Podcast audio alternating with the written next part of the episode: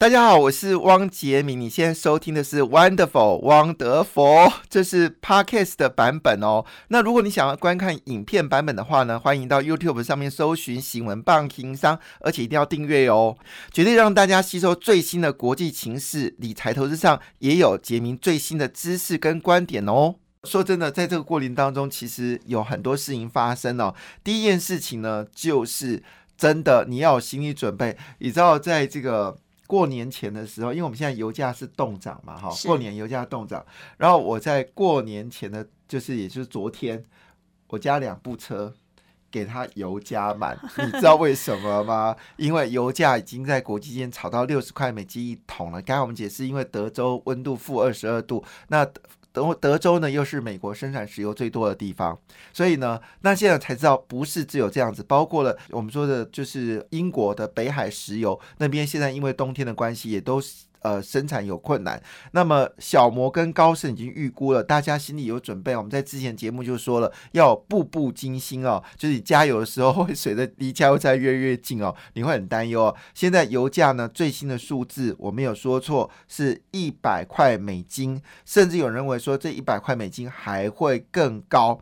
所以的，也就是说，今年的塑化业会是迎来一个极佳的行情，油价有可能回到一百块美金，那也就是你加九。九五汽呃九二汽呃九五汽油的时候呢，一桶油可能会到三十六块到三十七块，现在二十六块钱，会涨十块钱哦。那现在不是只有油价上涨，你知道吗？铜、铁、镍、锌的价格都走高。我记得前阵子我们的国发会主委说，今年呢没有通胀的危危机哦。那时候我在节目上面说，可能龚龚主委你会预估错误哦，今年绝对会有通货膨胀哦。美国的十年期利率呢已经开始往上翻涨，美。美国今年预估哦，通胀会到二点二到二点五，也就是说呢，美国要考虑的事情已经不是在维持利率稳定，很可能因应通膨哦，会有升息的可能。那果不其然呢，我们知道全世界最大的铁矿砂的公司叫必和必拓，好，那必和必拓呢，他说一句话，新一波的超级周期来了，他用 super cycle 哦，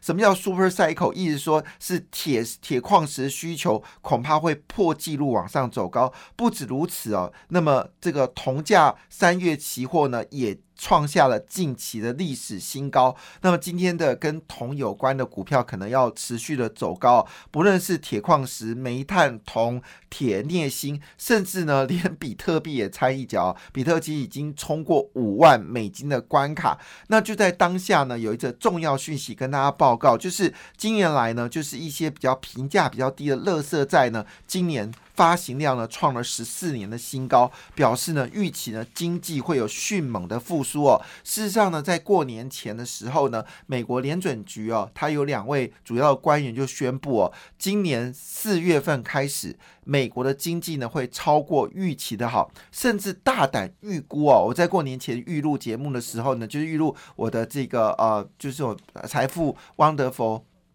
Parkes 呢就把这个讯息当做主标题了，甚至美国呢还认定哦，今年的经济成长有可能是会超过中国。哪尼？中国不是说八点一吗？我想这个是假的数字哦。所以今年的状况可能真的是超级火。所以不是那最新消息呢，当然也特别提几个重要的讯息给大家看一下，就是意大利的四大时装呢已经改成是线上直播。我们知道。这个呃，现在是春装上市。那每一年春装啊，其实都是这个重头戏，因为春天的剪裁很特别。那这个呃，也特别的新显示女性的这个温柔之美哦。但是很抱歉哦，全部改成是线上直播。那么合计经济会损失六亿美金，想太多了。我跟你讲，即便线上直播，现在购买力还是很强啊。为什么呢？因为今年钱是太多了。好，另外一部分呢，就是。有关就是呃，在这个。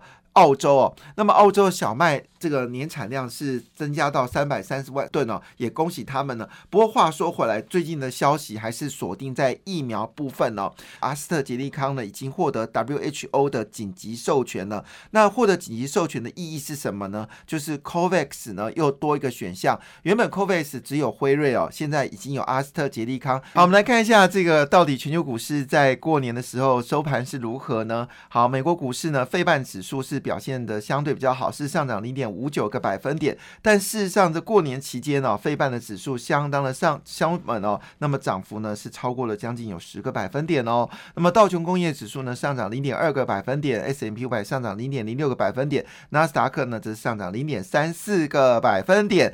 其中呢，日本股市这是要放鞭炮的，日本股市呢收盘是涨了一点二七个百分点，再创三十年来新高，而且一口气已经站上了三万万点，收在三万零四百六十七点七五点，恭喜日经指数。好，那因为受到油价走高啊，那么恒生呢昨天已经率先开红盘了，那么一口气呢是大涨了一点九个百分点呢，主要来自于百货业跟这个汽油、石油业的股价推升哦，涨势相当的迅猛，所以市场可能预估哦，明天的中国股市开盘表现应该也会非常的抢眼哦。那么韩国股市呢也开盘呢上涨零点五二个百分点，欧洲股市呢则是普遍下跌啊，但跌幅还好了，跌幅是零点三二个百分点，在德国、英国是跌到零点一个百点百点百分点，还法国股市呢则是不顶不挡哈，收在五千七百八十六点。亚洲股市呢是涨跌互见哦，印尼股市上涨零点三五个百分点，马来西亚也开市了，是下跌零点一二个百分点，新加坡则是上涨零点一三个百分点，菲律宾股市呢哦是上涨了一点二二个百分点。那么油价最近上涨的俄罗斯股市呢表现的是普普通通了，是修正的零点一二个百分点。好。那么在这个段日子里面呢，其实几个讯息啊，跟大家做一个报告。大家最关心的就是我们台股的 ADR，确实在过年时间呢，美国所半导体费半指数的台湾的 ADR，台积电呢上涨超过七个百分点哦。最新消息呢，Apple 呢要跟台积电一起合作来发展 Micro LED 哦。其实日经亚洲评论哦，这个消息呢其实是旧消息了，我们早就知道。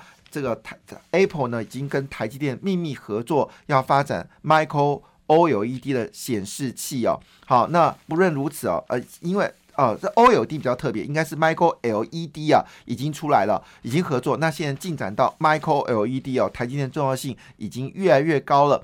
好了，不止如此哦，美国三十年期的公债殖利率呢，一口气呢升破了百分之二哦，那么是这一年多的首见呢，表示今年通膨的状况呢已经开始产生了。而油价呢，就在二零二零年的二月二十号已经正式升破了六十块美金哦，这是。伦敦的北海特北海布伦北海布伦特石油哦，那么已经升破六十块美金了。好，拜登最近在忙什么呢？拜登已经宣布哦，他要致力解决美国汽车产业的全球晶片短缺的问题哦。看样子呢，招揽联电跟台积电去美国设厂，呃，连台积电去了，搞不好联电也要思考是不是要扩大在美国的生产哦。现在呢，大家都已经把汽车晶片呢列为国安问题哦。据了解呢，美国的这个国防晶片哦，也非常担心哦，是不是足够生产哦？这些有没有跟台积电有秘密合作？这就不得我而知了。那么这个情况下呢，已经引发了欧洲呢决定哦，要跟三星跟台积电设立一个邀请函，邀请到欧洲设所谓的晶圆代工厂啊。那么这个事情呢，是不是拭目以待？那我估计啦。这是欧洲应该要做的事情，为什么呢？因为你自己生产整个细晶圆呢，还有包括晶片、包括设备呢，其实。欧洲已经很久没有这样生产了，所以呢，你要真的组织一个所谓的生产供应链，确实有困难。但是因为台积电已经去美国生产了，那明显的看出来，台积电会不会受到欧洲邀请去欧洲设厂了？那就拭目以待。如果这是真的，那台积电的霸主的这个态势呢，应该是没有消失。据了解呢，台积电去了美国之后呢，三星也跑去美国圈店圈地哦，似乎在今年呢，整个半导体的军备竞赛呢。势必一定会大幅的展开，所以今年最红的股票呢，应该还是。半导体的设备厂哦，不要因为去年赚一赚就忘记这个类股，今年恐怕会更加的火红哦。好，那当然在昨天呢，其实这几天呢，最重要的消息还是来自于日本了。那么日本呢，因为所谓的地震的关系呢，包括丰田汽车也开始要停工哦。那么有十四产的四十条的这个生产线受到冲击哦。那么据了解呢，有些是提供有停工，有些是调整生产。不过对我们比较在乎的事情。是，日本强震地震上一次地震完之后呢，整个被动元件股价大涨哦。那么据了解呢，春田跟太阳诱电呢是全世界前二大的这个被动元件厂哦。那么据了解呢，也做了一个短暂的停工啊。那现在的状况呢，似乎已经陆续恢复生产了。所以今天呢，预期呢，这 MLCC 的股票恐怕会往上攻坚哦，就是被动元件呢，其中是国巨跟华新科。那么今天在这个《今日报》的西三版的标题呢，我觉得标题我把它当做是首要的意见，呃，首要的标题，原因是因为台湾被动元件最大的竞争对手不是别人，就是日本哦，而且日本呢已经呼吸到台湾紧迫兵人呃的喘息声了。以前我们台湾的被动元件呢是看不到日本的这个车后灯哦，那现在呢，日本已经。闻已经听闻到台湾的喘气声哦，就是已经紧跟在后。那么据了解呢，这一次全球整个电动车需求量高达四百五十八万辆哦，较去年两百八十万辆呢，会超过百分之五十。而被动元件是电动车需求量最大的。一般来说，传统汽车只需要三千颗的被动元件呢，但是如果改用电动车的需求量会到一部车会到。一点二万颗被动元件呢，增幅高达三倍，所以原本被动元件需求就已经很吃紧了。那如果再加上这次地震呢？据了解，今天的被动元件应该会表现很强劲，而且我建议不是要单纯只做今天，应该要抱紧紧，特别要抱紧紧的已经是国巨了，因为国巨呢已经跟这个 M I H 哦，就是红华。这个联盟就是红海所设的电动车联盟呢，要结盟哦，那么供应。这个首先要供应的，就是红海集团的被动元件呢，需求是无缺的。那么据了解呢，在红华集团有两款车会在中国上市，其中一个就是拜腾，另外呢就是法拉第 Future 也会使用它的这个晶片，呃，使用它的系统。那如果这样的话呢，可能有三套汽车呢会使用用这个红海啊。那红海去年十月分布宣布加入了所谓的电动车联盟之后呢，现在预估呢已经超过了五百四十。家公司呢加入到 M I H 联盟哦，那么估计这个他所要拿下是全球百分之三十的市占率，如果是这样的话，相当可怕的数字哦。所以今天一定要留意，就是第一个要留意是凯美，第二是留意国巨。接下来留去和生堂哦，所以 MLCC 的状况相当的惊人。另外一部分呢，也提供大家做参考，就是房地产呢，当然好奇哦，到底过年的房地产如何呢？事实上呢，今年过年场的房地产分别在桃园、台中、台南呢，都交出了相当惊人的数字哦。据了解，六大代销业者成交量一口气是暴增的百分之三十哦。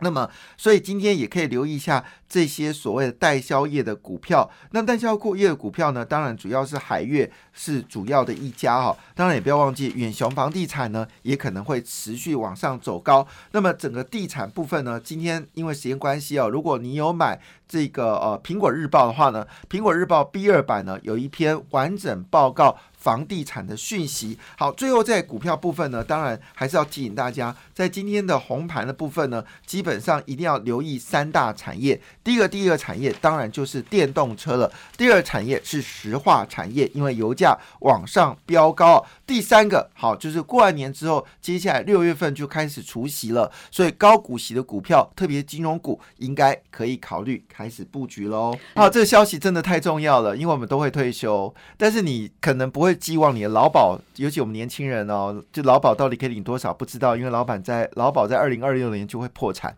但是话说回来哦，诶，有一个东西你绝对不会不会破产，就是你的心智劳退。那心智劳退因为是你个人账户，那基本上呢，就是从你六十五岁呢开始可以分配二十二年的退休金哈。那当然二十二年就退休完了。如果你不小心又活到八十七岁，你的心智劳保就没有了。所以这一定要提醒大家。